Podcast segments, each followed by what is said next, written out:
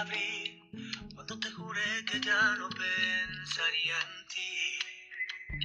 Yo borré momentos de mi mente y más de mil canciones te escribí y me quedo fría si me cuentan de ti.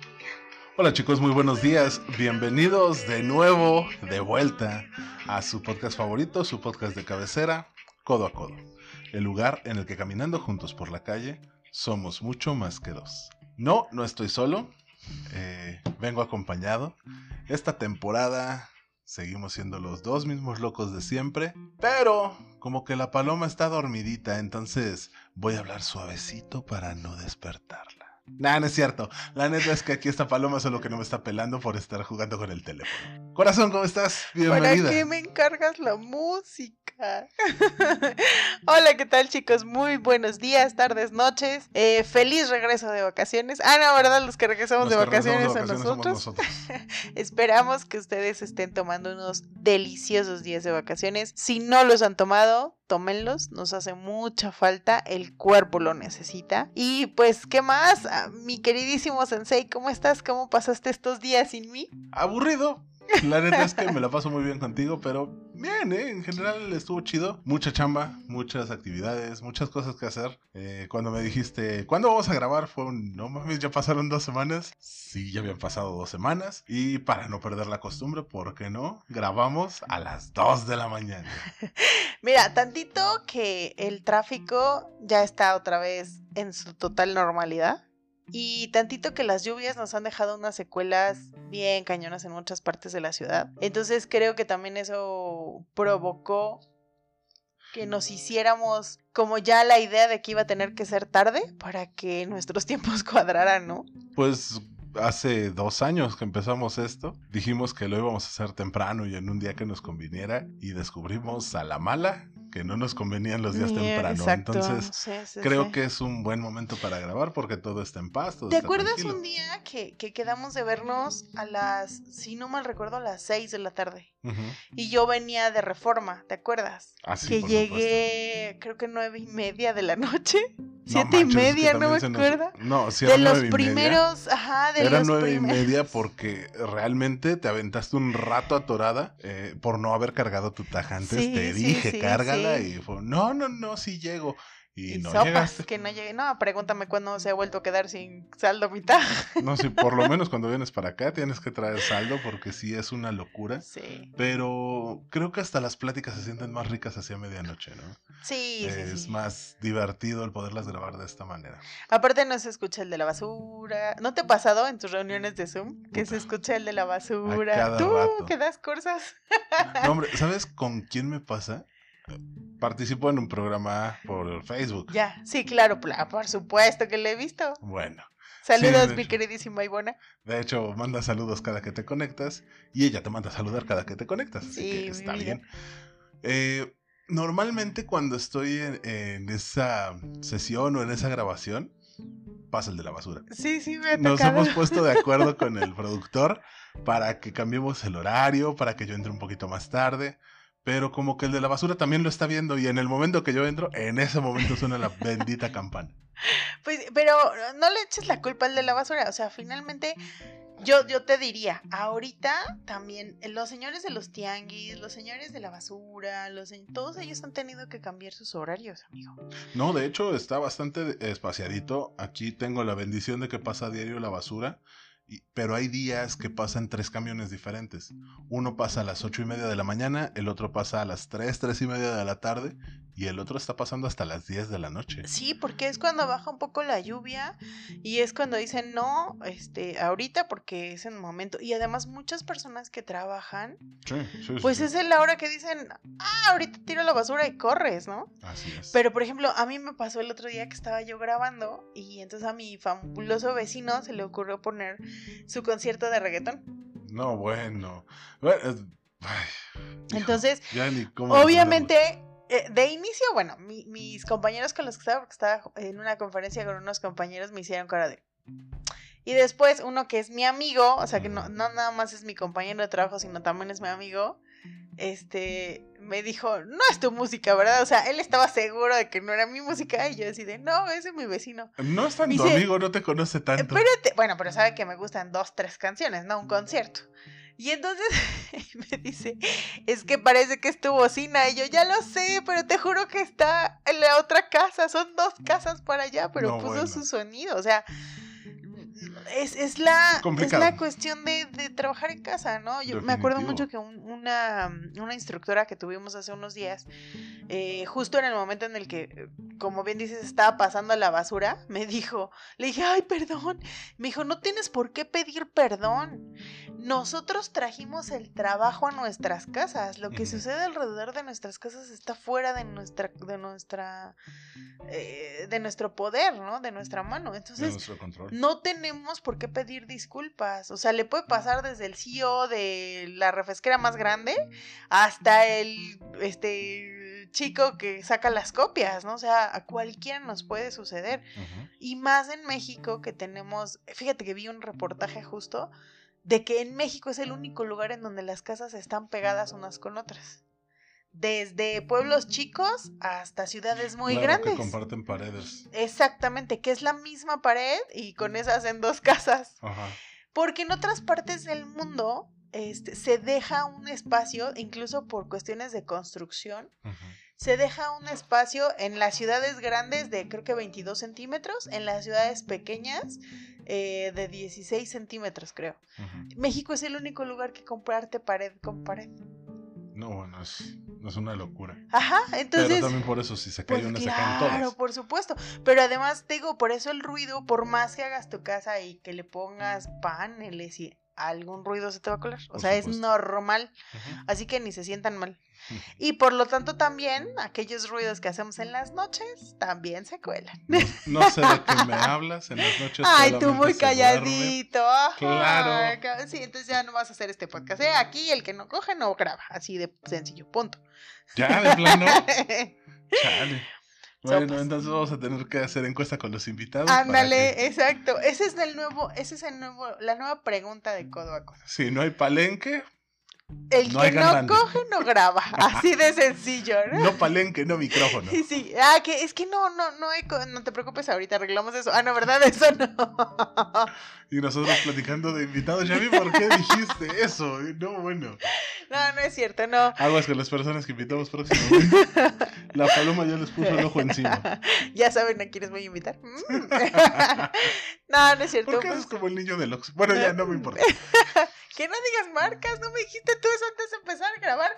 ¿Qué te pasa? Oh, bueno, es la costumbre. Sí, claro, claro. Pues mira, hoy, hoy, por ser primer eh, programa de la quinta temporada, ¿alguna vez pensaste que íbamos a hacer cinco temporadas? Güey, no creí que pasáramos del quinto episodio.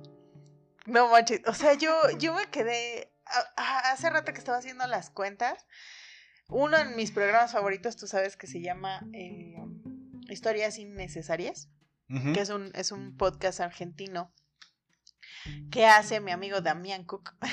Tu amigo Damián Cook. Bueno, me ha contestado dos comentarios. La verdad es que me encanta Pero su ya es tu amigo, vale, me madre. encanta su programa. Eh, si supiera que duermo con él todos los domingos, digo, con Ah, el caray, debido respeto, porque Cuéntame todo eso. no, pues imagínate él en, en- en Argentina y yo acá. Pero su programa sale los domingos a las 9 de la noche. Entonces Ajá. yo lo pongo justo cuando ya me voy a ir a acostar. Ajá. Y con eso me duermo. No, termina su programa y yo ya estoy a un segundo de dormirme, ¿no? No, porque sí lo termino de escuchar. Ok. Entonces, o sea, es verdaderamente interesante. Mm. Y habla de casos, ya sabes, de eso que me gusta, asesinos seriales, cosas eh, interesantes de varias partes del mundo. Recientemente tocó el caso de Osiel Cárdenas, no sé si te acuerdas. Sí, por supuesto. Y este, y ha tocado, uff, cantidad, ¿no? De Mm. casos interesantes. Entonces, justo, eh, ya se me olvidó porque estábamos hablando del Damián Cook. Ya se me fue, se me fue, se me fue, se me fue la idea.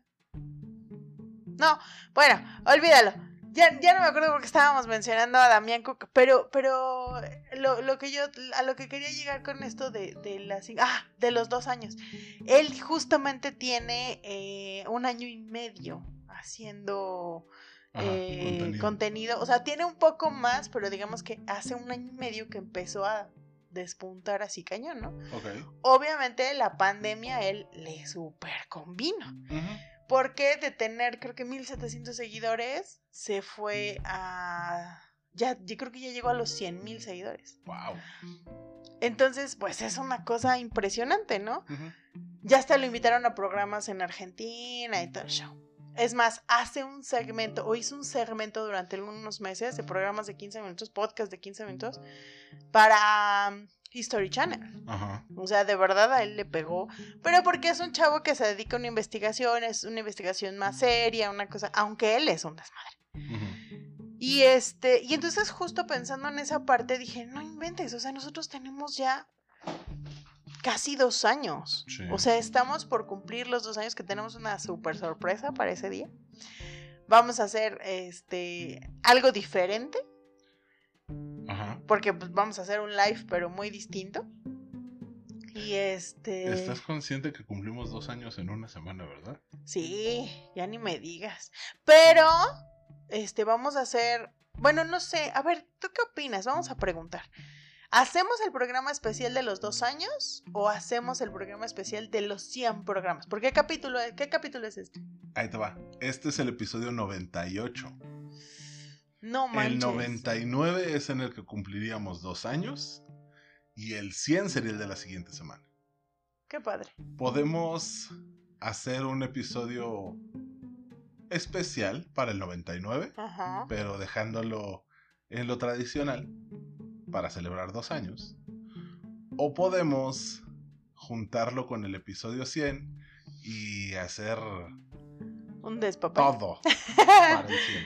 ok, bueno, vamos a platicar. Y, y justo te decía yo, traemos. o- hoy te traje. No sé si ya. A ver, espera, se me acaba de ocurrir. ¿Qué? Eh, uno de los invitados que estabas comentando, podemos traerlo al 99. Hacemos algo divertido. Me parece extraordinaria la idea. Y el episodio 100 lo tiramos en live. Va, me gusta la idea. Con lo que habíamos platicado para el 100. Va, ¿Te me gusta. Ok. Me gusta bastante. Y justo, como es un, un primer episodio, por eso nuestra canción, canción de entrada se llama Vuelve, Vuelve. Que O sea, no nada más una vez, sino no, dos pues veces. ya llegábamos cuatro, bueno, cinco con esta. Técnicamente llevamos cuatro vueltas. Sí, sí, O sí. sea, cuatro volvidas. Y dos vueltas al sol. Ay, cabrón. Esa me dolió más. Pues sí, yo, yo no había entendido lo de la vuelta al sol hasta que, hasta que vi cómo se hace esa ceremonia del cumpleaños de la vuelta al sol. Ajá. Este. Realmente es muy emocionante, ¿estás de acuerdo? Sí, cañón. Es muy muy emocionante. Entonces, pues justo una, una parte eh, importante de, de- de esto de regresar, me gustaría que tocáramos algo que está muy en boga. ¿Hiciste tu tarea? ¿Viste la película que te dije que vieras? Sí, muy a mi lo hice. Ah, ese es todo. Muy bien, amiguito. Eh, justo quiero tratar de un tema que están manejando algunas mm, empresas de películas para niños. Tú sabes que en las películas y en los cuentos tradicionales, Cenicienta, la Bella Durmiente, la Blancanieves, no es la, ¿verdad? Blancanieves. Digo, a menos que ya hayan robado Pues juntas. dormía con siete enanos, como no le voy a decir la Blancanieves. Este, perdón. A ver, a ver la paloma, cálmate. Este, entonces, eh, esos cuentos tradicionales siempre hay un villano. En Sí. este caso, casi puras villanas. Te das cuenta que Sí, siempre se ha dado a que la villana es una mujer. En cuentos de hadas, sí. Bueno, en- hay, hay películas que se han ido, eh, pues digamos, fabricando historias eh, alrededor de estas ya historias conocidas Las versiones alternas. Que le han dado vida y otro sentido, o que pretenden darle vida y otro sentido a las películas, perdón, a las villanas de estas películas para niños. La primera creo que salió, pues fue la de Maléfica. Maléfica, ¿no? Que ya incluso tiene hasta una segunda parte, que esa no hemos visto. Pero, bueno, no sé, yo no la he visto, no sé si tú. No. Es que no tienes niñas tampoco. Entonces está como Eso- cañón. Eso es sexista. No, no, no, pero es como es más obligatorio que la vieras. O sea, yo, por ejemplo, escuché, tengo una sobrina a la que en la escuela le dejaron ver las películas de Maléfica. No. De hecho, yo por eso vi la primera, porque la mamá no la quería ver. Entonces. Ya sé a eh, quién le voy a endosar cuando no quiera ver una película con mis hijos. Sí, claro. Yo amo las películas de niños, la que quieras. Por cierto, mi película favorita de niños se llama Mulan. Eh, Esa fue una pregunta en sí, la, la eh, temporada pasada. ajá, sí, sí, sí. Claro. Entonces, justo. Ah, por supuesto, fue con la que ganó. Ya, ya me acordé, perdón. Exactamente. Saludos. Em, una de mis, de mis eh, teorías es que en función de este empoderamiento que le estamos dando a la mujer, de esta deconstrucción que estamos tratando de hacer todos, que ya tuvimos un, un episodio hablando específicamente de la deconstrucción, la industria del cine también está tratando de no em, satanizar a las mujeres por ciertas características muy particulares. Entonces, está haciendo estas, estas no reversiones, pero digamos esta historia respecto de por qué la mala es mala, ¿no? En algunos casos, creo yo, demasiado forzado, en algunas circunstancias demasiado eh, políticamente correcto, pero que destrozan un poco o mucho, en algunos casos, la versión original que tenemos de la villana, Sí. ¿no? En el caso de Maléfica, por ejemplo, me acuerdo de alguien que me dio una opinión que me parecía así, de, me voló la cabeza. Maléfica me parece una historia que si hubiera sido una historia aparte, o sea, no específicamente Sí, no maléfica, sino de una villana, eh, entender que, que fue mala porque le fue mal, porque alguien la engañó, porque alguien bla, bla, bla, bla, bla, todo lo que sucede en Maléfica, pues no me parecía tan descabellado, ¿no? Pero la opinión de esta persona eh, me, me hizo pensar muchas cosas, ¿no?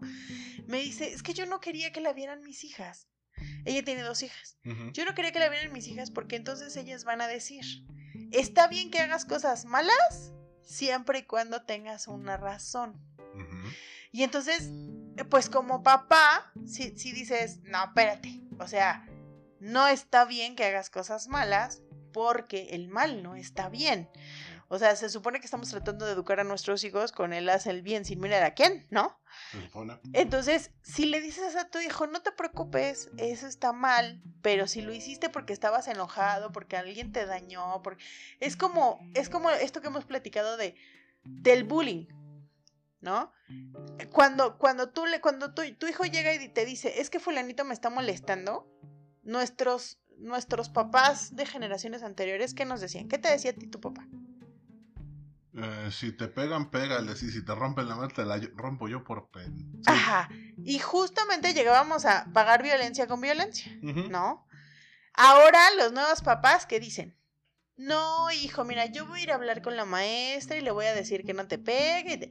Y eso no está funcionando. Porque ya vimos que el bullying en vez de disminuir, ha ido aumentando. Sí. Entonces, vamos a... ¿Y qué pasa? Entonces, ah, tú eres bully, tú niño eres bully. Entonces, vamos a entender por qué eres bully. Y no te castigo porque tienes un problema. No, espérate, o sea, sí merece un castigo. Sí hay que entender por qué el niño es bull, bully. Pero también tienes que entender que tiene que recibir un castigo. La consecuencia de los actos siempre tiene que estar. Es que más que castigo, es responsabilizarlo por sus actos Claro. y que aprendan, lo dice el sistema Montessori, que todo acto tiene una consecuencia positiva o negativa. No es que metas un reforzador negativo directo, simplemente no estamos buscando condicionar las acciones, sino entender que cada acción va a tener una consecuencia. Agradable o desagradable para el sujeto, pero consecuencia. Y, y cómo también eso te va llevando a que cuando entras en un ámbito laboral y fuiste un niño que no recibió ese reforzamiento negativo de esto no lo hagas, ¿sí? Cuando hace algo malo, lo primero que hacen es buscar a alguien más que sea culpa- culpable. ¿Sí me explico? O sea, yo no lo hice, pero porque fulanito no lo hizo. O sea, siempre tenemos que buscar a un, a, a- a traspasar como el IVA la culpabilidad. ¿sí? No estamos acostumbrados, los nuevos adultos, ¿sí? A darle eh, ese sentido de responsabilidad a lo que hacemos. A decir, sí, soy un... soy una persona, eh, un ser humano con errores, me equivoqué, pero esta es la solución. Y en vez de eso, nos podemos a buscar a que otro sea culpable. O sea, yo lo hice, yo me equivoqué o no me equivoqué. No me equivoqué porque esa fue la información que a mí me dieron. Espérate, o sea, sí te equivocaste porque no investigaste, porque no hiciste. O sea, en algún momento tienes un equívoco. Y en vez de buscar culpables, mejor dame una solución, ¿sale? Pero no estamos acostumbrándolos a eso, ¿no? Muchas veces lo que estamos provocando al utilizar esos reforzadores negativos en el ámbito que quieras, vámonos otra vez con los chavitos, es que se llenen de rencores o se empiecen a maliciar las cosas. Por ejemplo, eh, haz de cuenta como que los hijos de alguien están en una clase de un deporte, no sé, digamos, karate. ok. Y están en un grupo de 8 o 10 chavitos y el sensei, maestro, líder de la clase, les dice que tienen que hacer un ejercicio en equipo. Tienen que hacer sentadillas tomados de las manos todos. Si uno se suelta, le toca hacer sentadillas solo. Pues, ¿qué crees? Resulta que hay chavitos que reaccionan bien, que reaccionan trabajando en equipo, que buscan la forma de cooperar entre todos para el bienestar.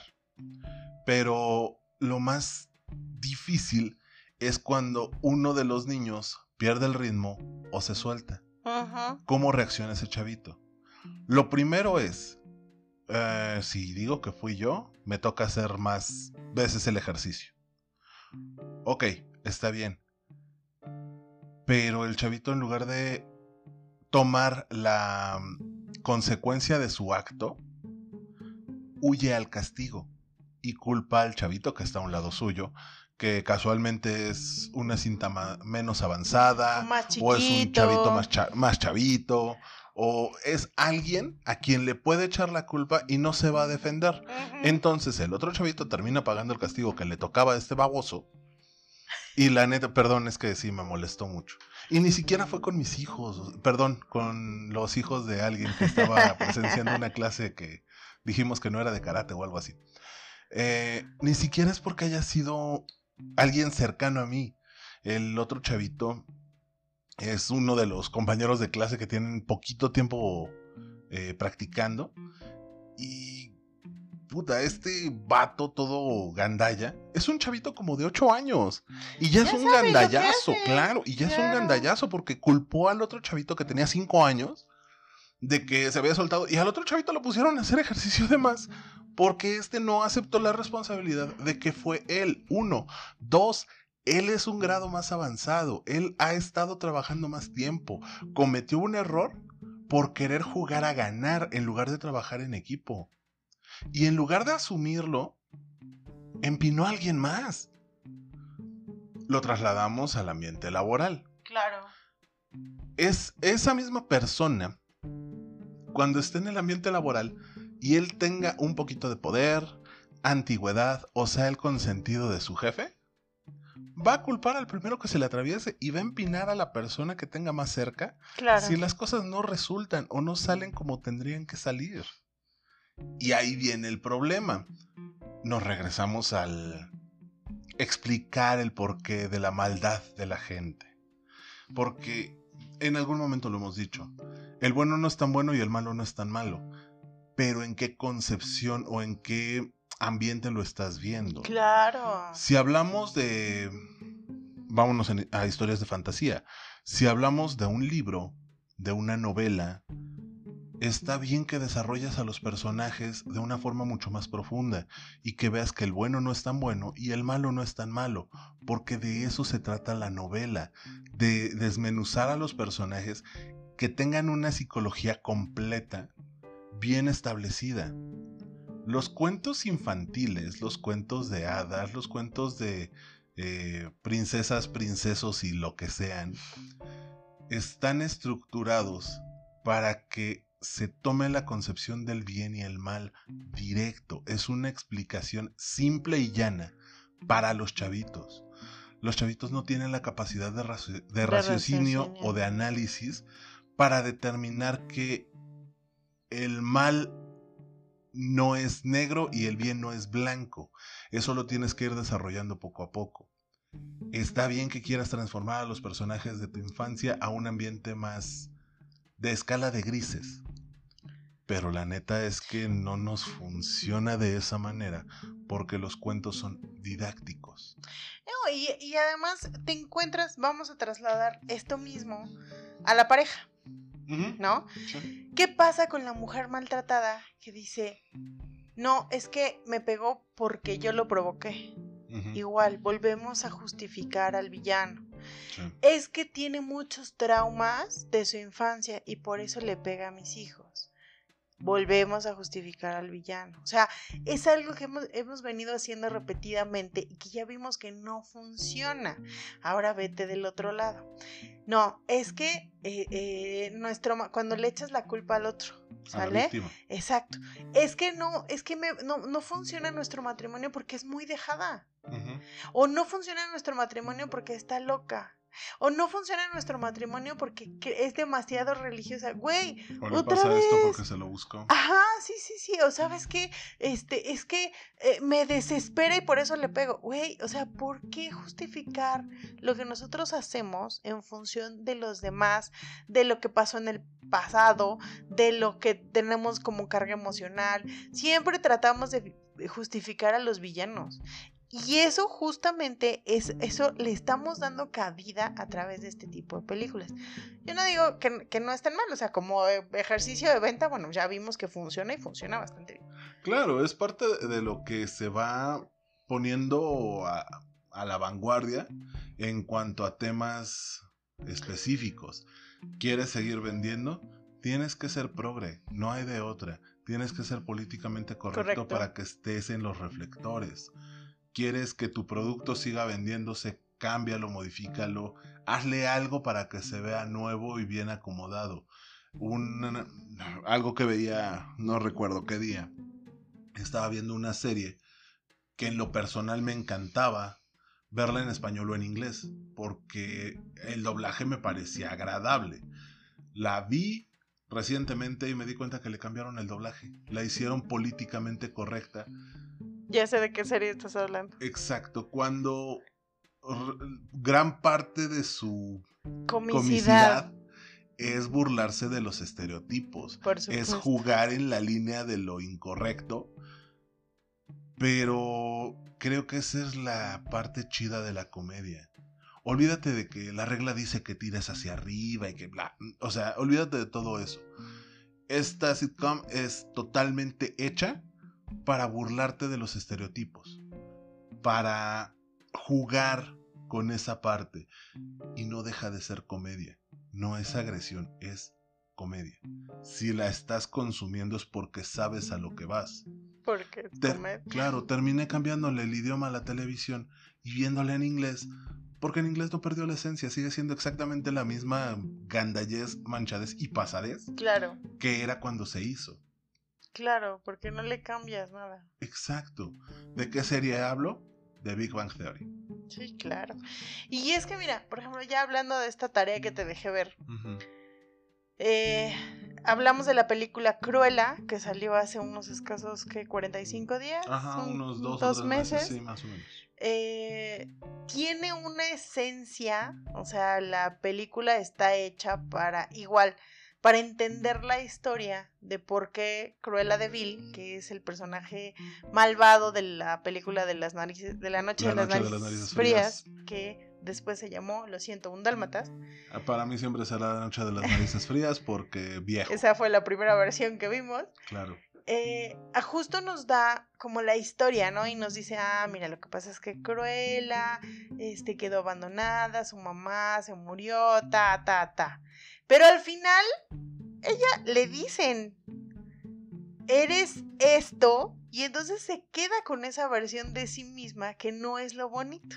Claro, llega al autoconocimiento Ah, para decir, ok, voy a justificar lo mierda que soy. ajá, no tengo yo la culpa de ser mierda.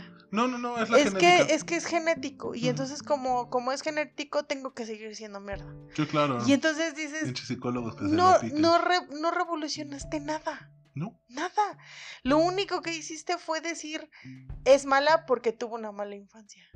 Es mala porque sus genes vienen contaminados. Exactamente. Y Que siguen siendo las mismas justificaciones que trabajamos toda la vida. ajá, es que mi padre fue alcohólico, yo soy alcohólico, ¿no?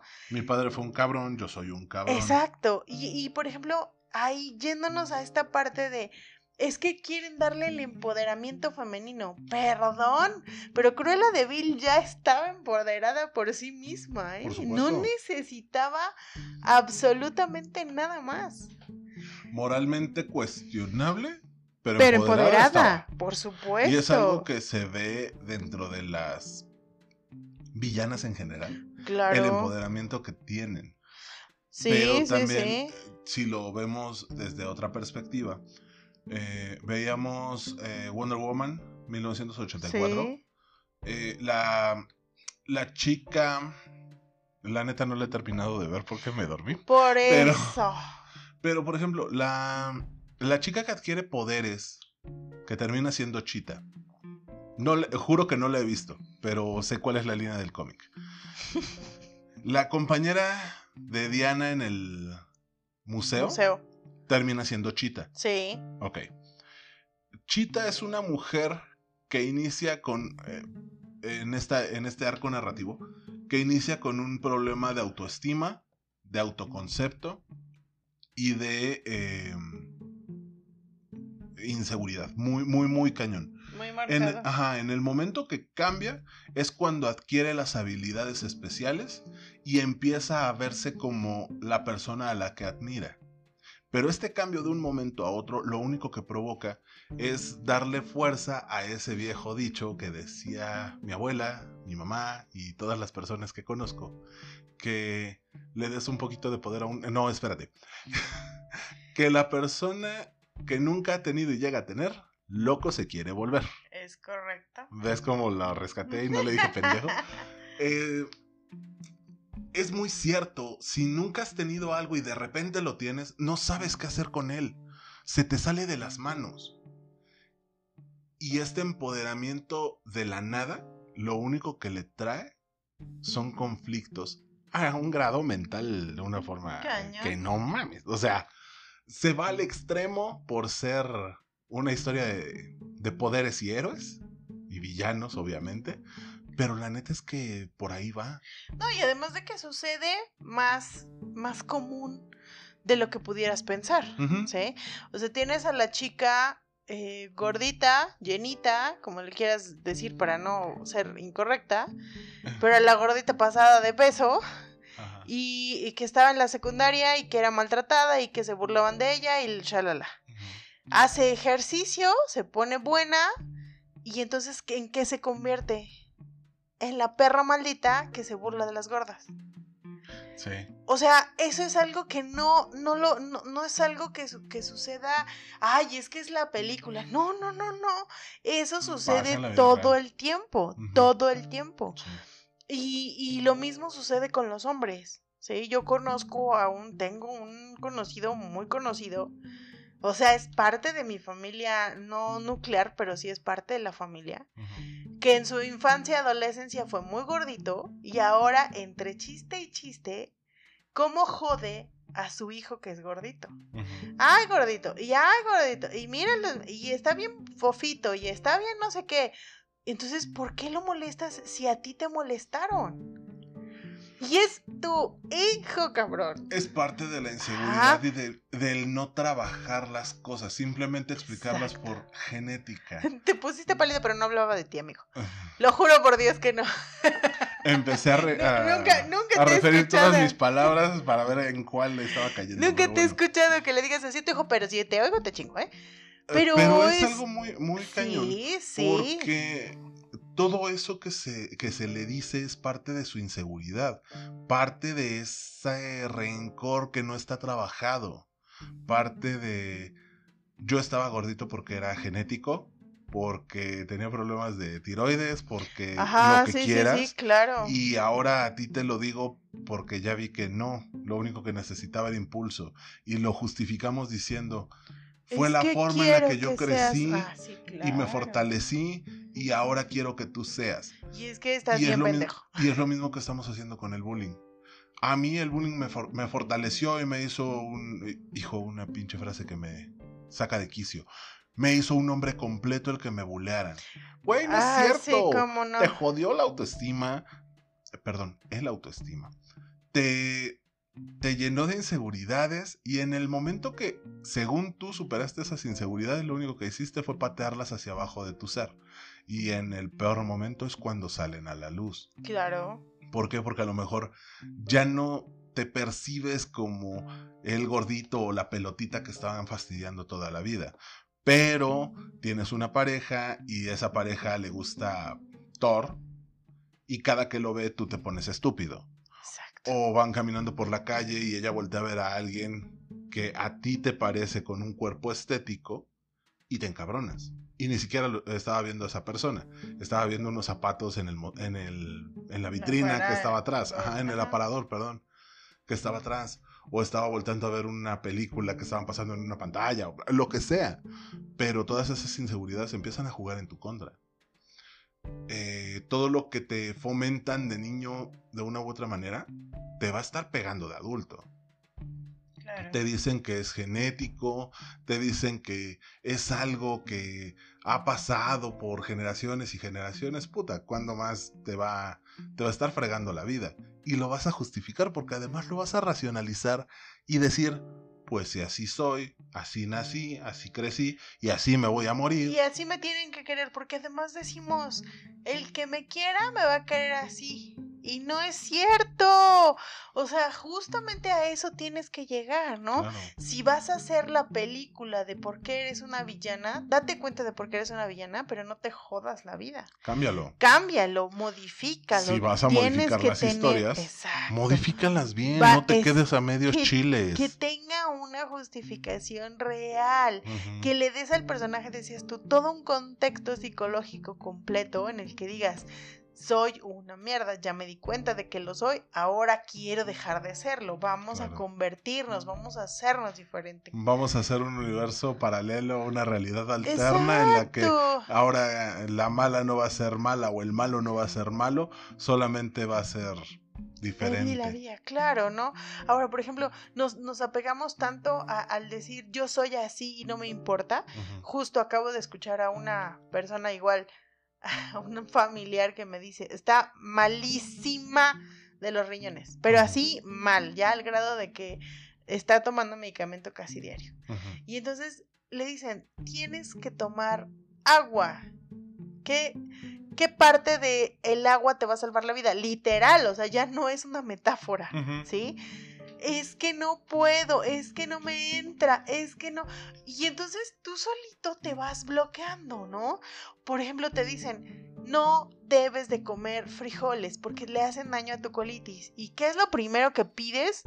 Frijoles. Uy, unos por ahí no tendrá frijoles. Sí, claro. O sea, de verdad es una cosa que, que nos aferramos a eso que ya sabemos que nos hace daño. Mismo caso con nuestras actitudes. Oye, es que cuando te enojas dices cosas muy hirientes. Pues sí, pero así soy y me tienes que aguantar. No, espérate, no te tengo que aguantar. O lo cambias o te vas a la chingada. O lo cambias o te quedas hablando solo, mijo, porque yo no tengo por qué soportar esa parte, ¿no? Claro. Entonces, a veces, a veces justificamos nuestra villanía y decimos, eso soy y aguántame como soy. Y no, señores, nadie tiene por qué aguantarnos. Aquí No. está. No somos una computadora programada en modo pendejo. La neta es que todo se puede modificar a excepción del ADN y eso aguántame unos Pues años. pregúntale la ley y el orden y ya está, eso hacen. Entonces, No, realmente es, es algo difícil, es un camino complicado, pero todo se puede modificar, todo es lo podemos cambiar. Es que esta es la historia de mi vida. Pues sí, güey, pero la sigues escribiendo.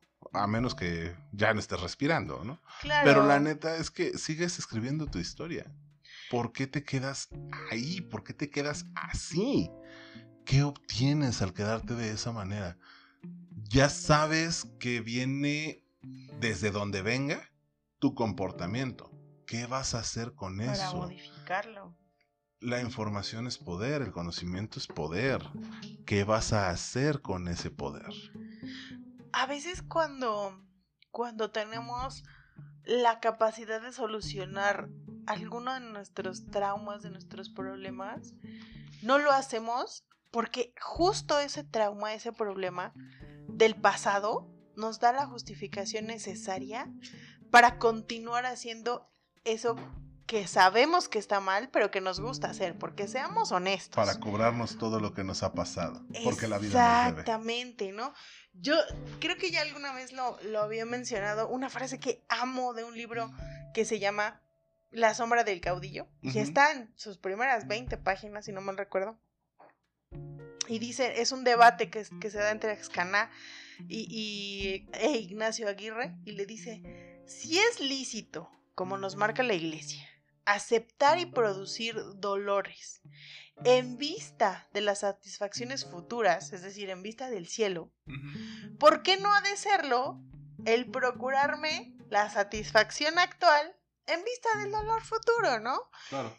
Y entonces justo llevándonos en ese camino de decir, pues ya me tocó sufrir, me- aquí me quedo, que está pésimo, Jodido. y al revés decir, pues ahorita lo disfruto y ya aunque me muera mañana, también está jodido. Tienes que encontrar el justo medio, el equilibrio en la balanza.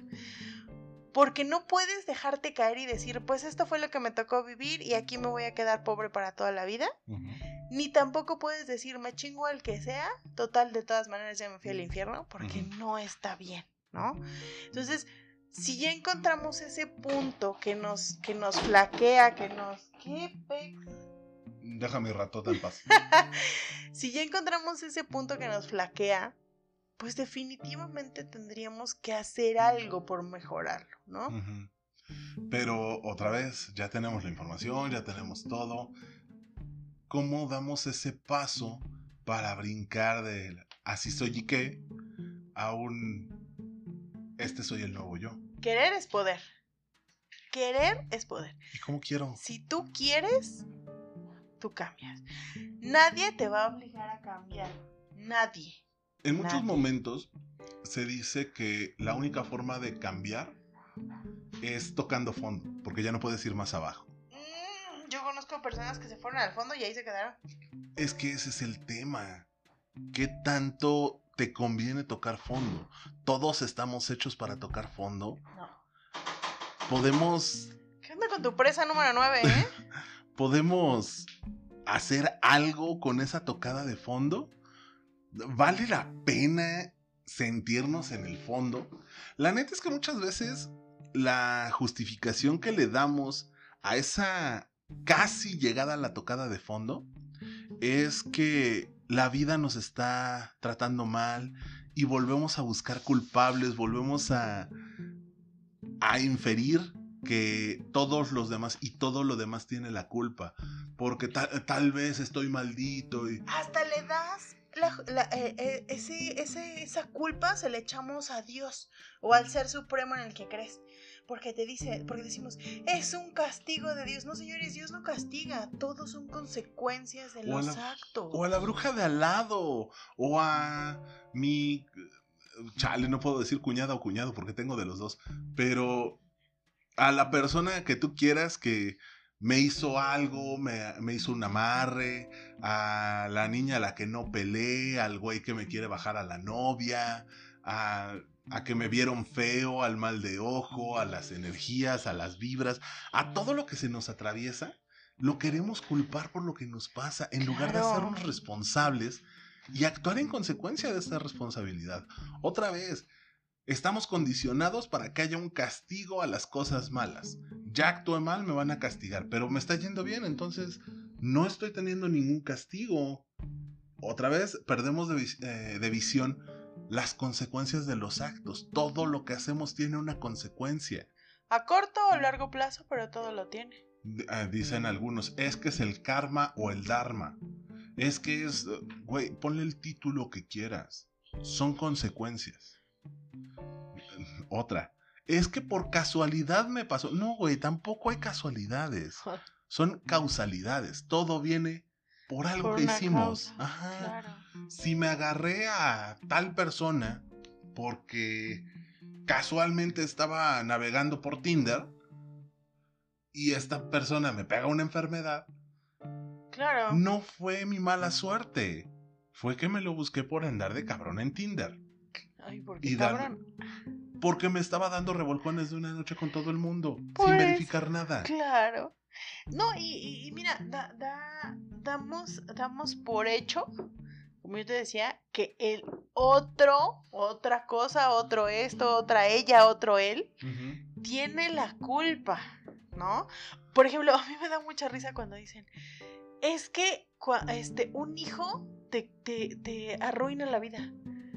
No, güey, no te la arruinó el hijo, te la arruinaste tú solito. Claro. Y además te la arruinaste porque quieres, porque tener un hijo, sí, es una gran responsabilidad, pero también es una cosa maravillosa, ¿sí? Entonces, no, no es que un hijo te arruine la vida, pero si por ejemplo tienes 13 años y te embarazas, tú solita te arruinaste el gran, mediano, pequeño, lo que sea que fuera a venir en tu vida. Ya cambiaste la dirección de tu vida.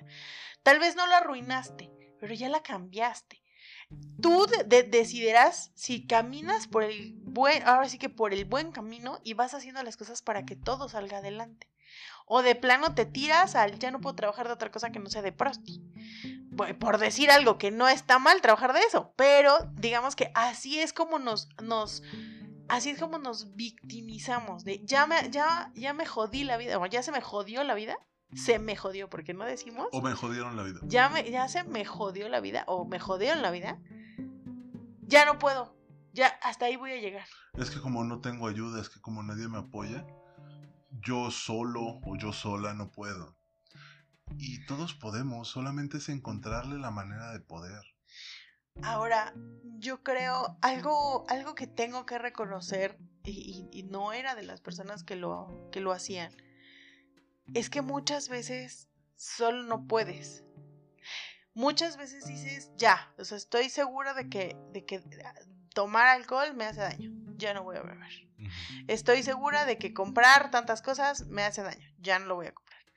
Todas esas adicciones en las que caemos de diferentes cosas, siempre decimos, ya no lo voy a hacer. Y muchas veces no puedes dejar de hacerlo, porque necesitas la ayuda de un profesional.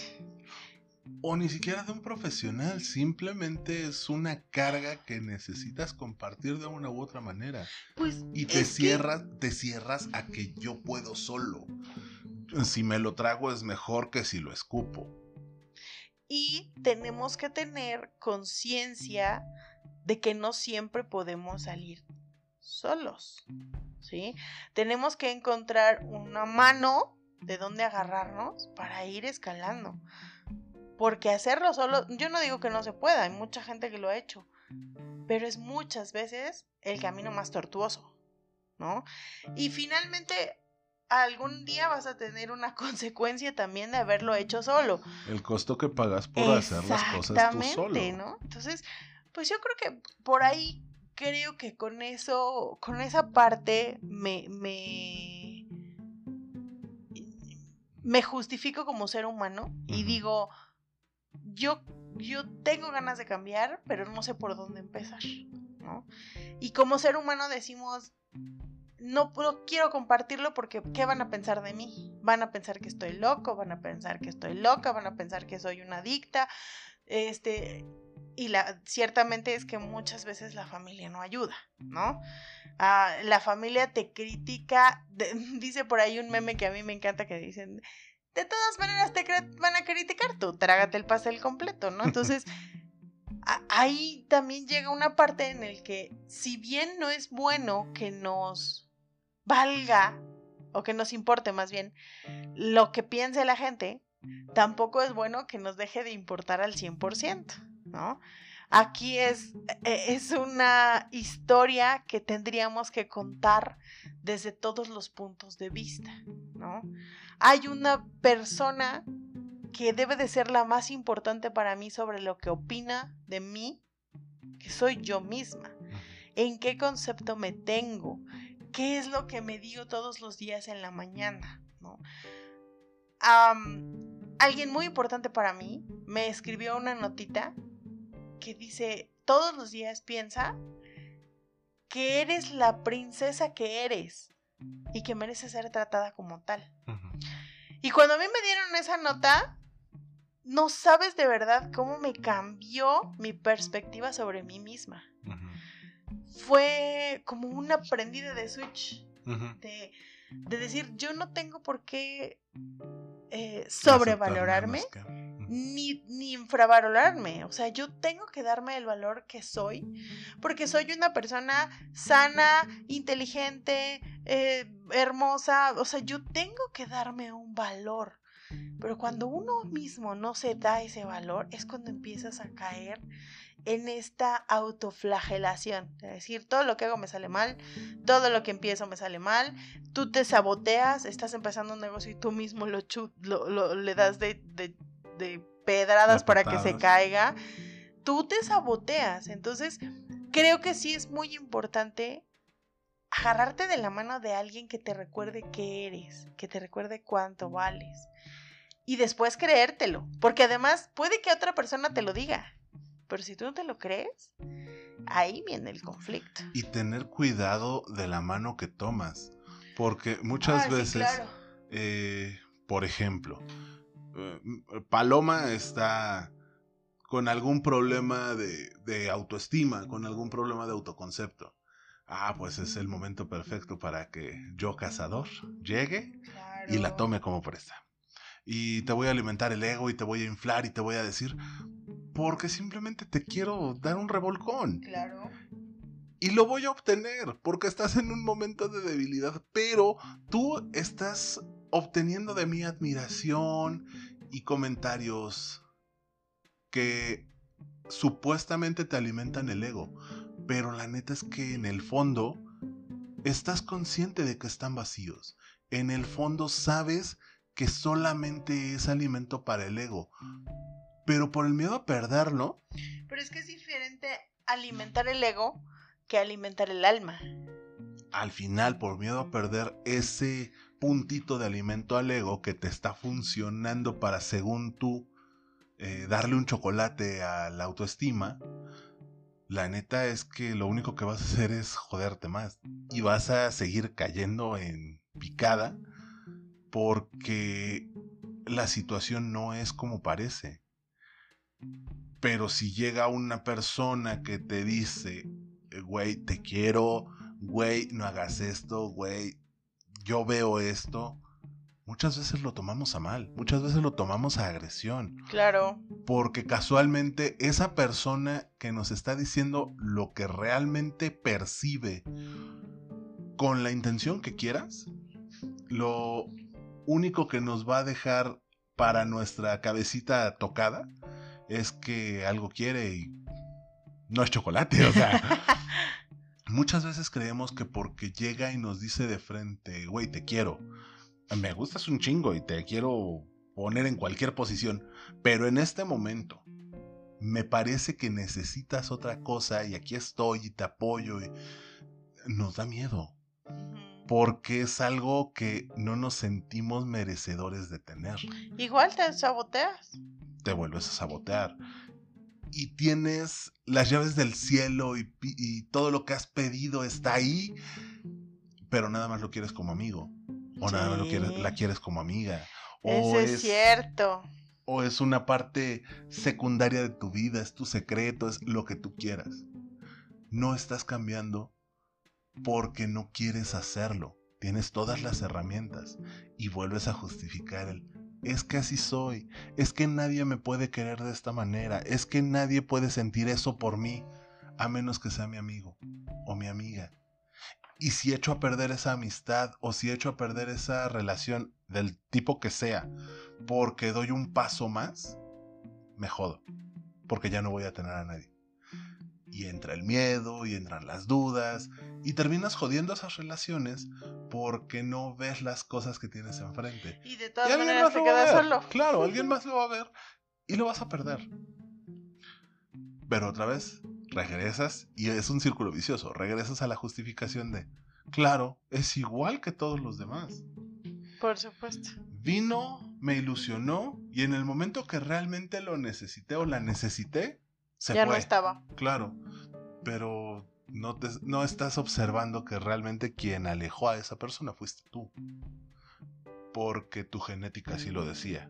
Porque no eras merecedor o merecedora de lo que te estaba ofreciendo. Porque eres cruela de Bill. Porque Estela se muere y Cruella sobrevive. Porque voy a tener perritos, pero cuando se me mueran me voy a sentir mal y voy a querer hacerme un abrigo con ellos. No sé, Ajá, o sea, sí, sí, sí, hay mil cosas. Y todo juega con lo mismo.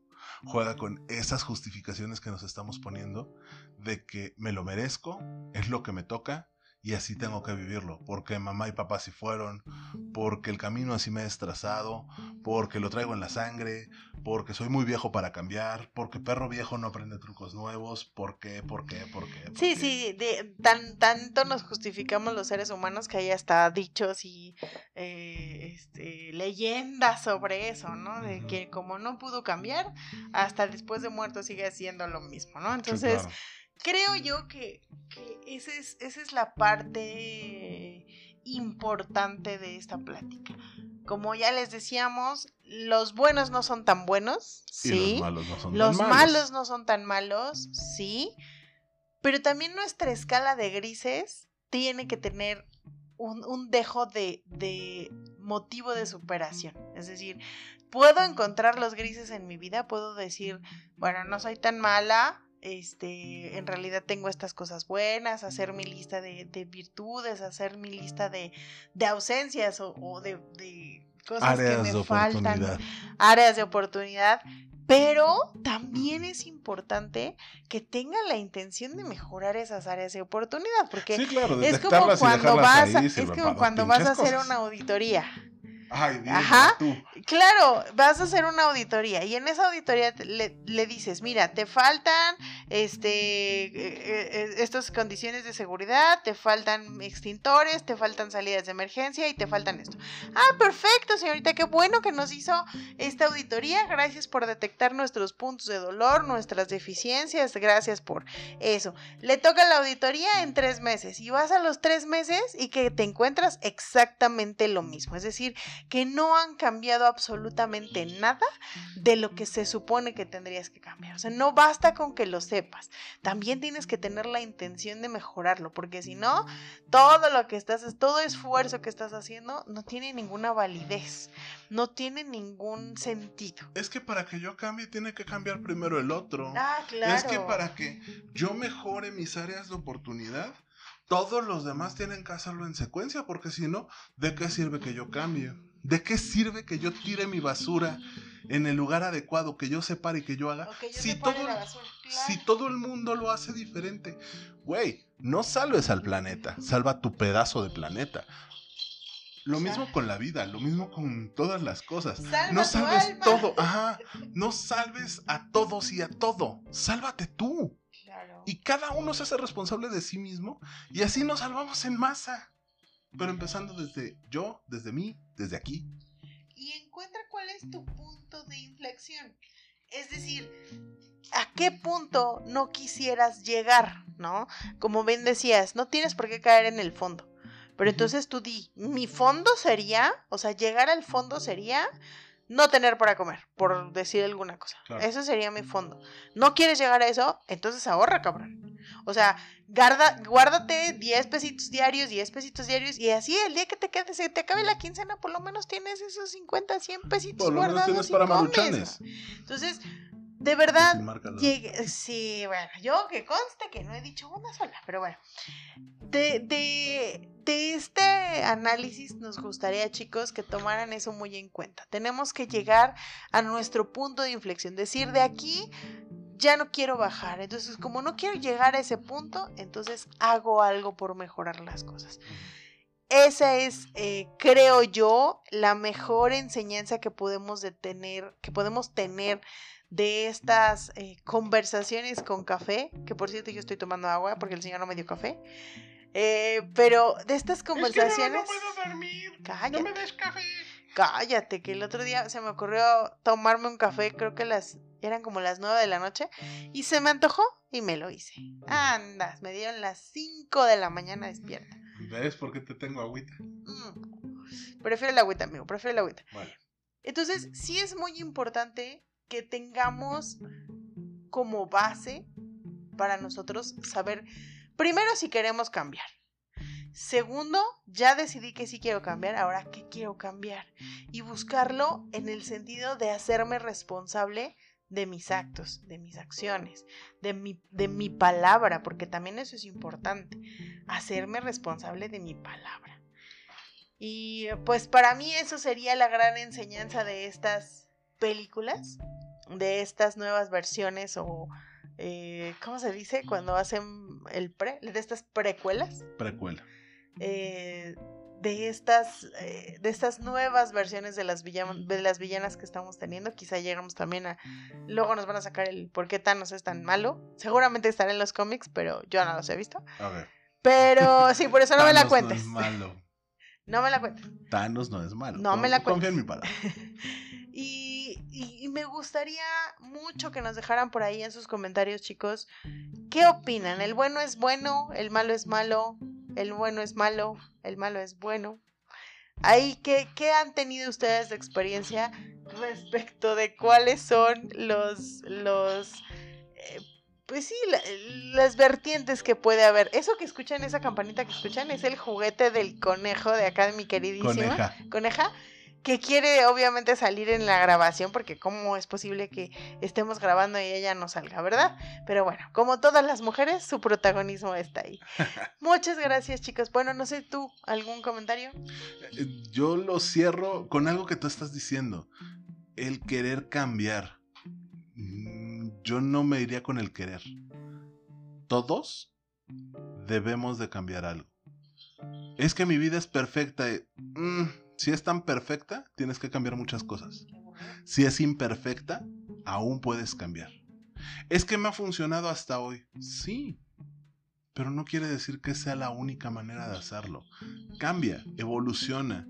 El momento en el que una especie se extingue es cuando deja de adaptarse, de evolucionar. Y para eso estamos aquí, para seguir evolucionando todos y cada uno de los días que nos toque. No, y ¿quieren saber en qué no son perfectos? Pídanle a sus hijos o a sus sobrinos o a sus A vecinitos. los niños más cercanos. A los niños que tengan más cercanos, díganle, un día jueguen, vamos a, a cambiar de rol. Ahora tú eres yo y, y me, vas a, me- vas a imitar. Ajá. Se los juro que ese ejercicio es maravilloso. Te das cuenta de muchas maneras de en qué, en qué estás exagerando, qué frases dices repetidamente, cómo haces sentir a aquellos que tienes a tu alrededor. De verdad, ese ejercicio, los niños no tienen filtro. Se hace con niños precisamente por eso, porque ellos no se van a detener para saber qué te va a doler o qué te va a lastimar. claro. Eh, eh, Simplemente es lo hacen chistoso eso. lo es súper gracioso. El imitarnos es, es una de las mejores maneras de tirarnos esa máscara con la que vivimos constantemente. Definitivo. Entonces, muchas gracias chicos por habernos acompañado. De verdad los amamos. Gracias por esta nueva temporada, por esta quinta temporada de la que me siento muy orgullosa de narrar. Gracias porque somos para ustedes un pedacito de su día, porque nos escuchan y sobre todo porque nos recomiendan. Recuerden que estamos para ustedes en nuestras redes sociales, eh, en Facebook, El grupo Codo a Codo Pod. en Twitter, Arroba Codo a Codo Pod. en Instagram Arroba Codo a Codo Pod, que está abandonado, pero por ahí andamos todavía. y en Telegram. El grupo arroba Codo a Codo Pod. Bien, pues gracias. Coméntenos por favor si les gustó esta nueva imagen que tenemos en nuestra plataforma, en nuestras plataformas. Cortesía de nuestra queridísima Nancy Bello. Muchas gracias Nancy por esta eh, nuestra imagen. Para esta quinta, Quinta temporada, temporada. completita. Y eh, por favor no se olviden, está abierta este, esta quinta temporada, no le hemos empezado con patrocinadores porque está abierta el espacio para el patrocinio. Les pedimos por favor que si alguien conoce a alguien que nos pueda patrocinar, que tenga interés en patrocinarnos, estamos encantados de la vida. Que nos hagan llegar un correo a codoacodopod.gmail.com para que estemos anunciando su marca aquí.